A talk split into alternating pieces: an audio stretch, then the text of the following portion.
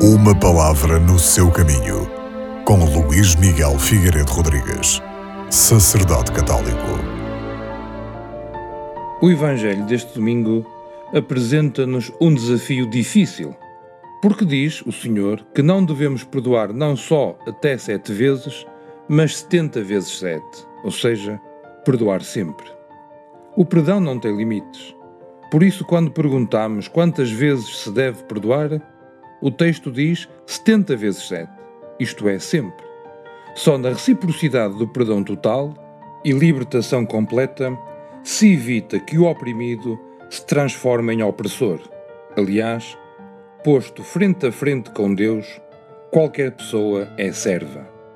E o Senhor levou a tal extremo o seu perdão que nos libertou em Jesus Cristo, seu Filho.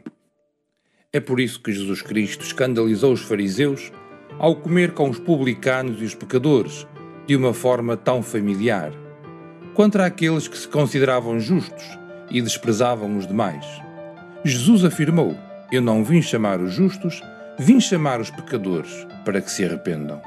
E foi ainda mais longe, afirmando diante dos fariseus que, sendo o pecado universal, cegam-se a si próprios aqueles que pretendem não precisar de salvação.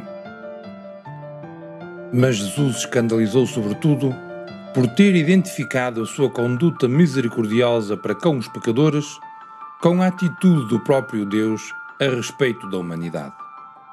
Chegou até a dar a entender que, sentando-se à mesa dos pecadores, os admitia ao banquete messiânico. Mas foi muito particularmente ao perdoar os pecados que Jesus colocou as autoridades religiosas de Israel perante um dilema. É que, como essas autoridades justamente dizem, apavoradas, só Deus pode perdoar os pecados. Jesus, ao perdoar os pecados, ou blasfema por ser um homem que se faz igual a Deus, ou diz a verdade. E a sua pessoa torna então presente e revela o nome de Deus. Deus é amor.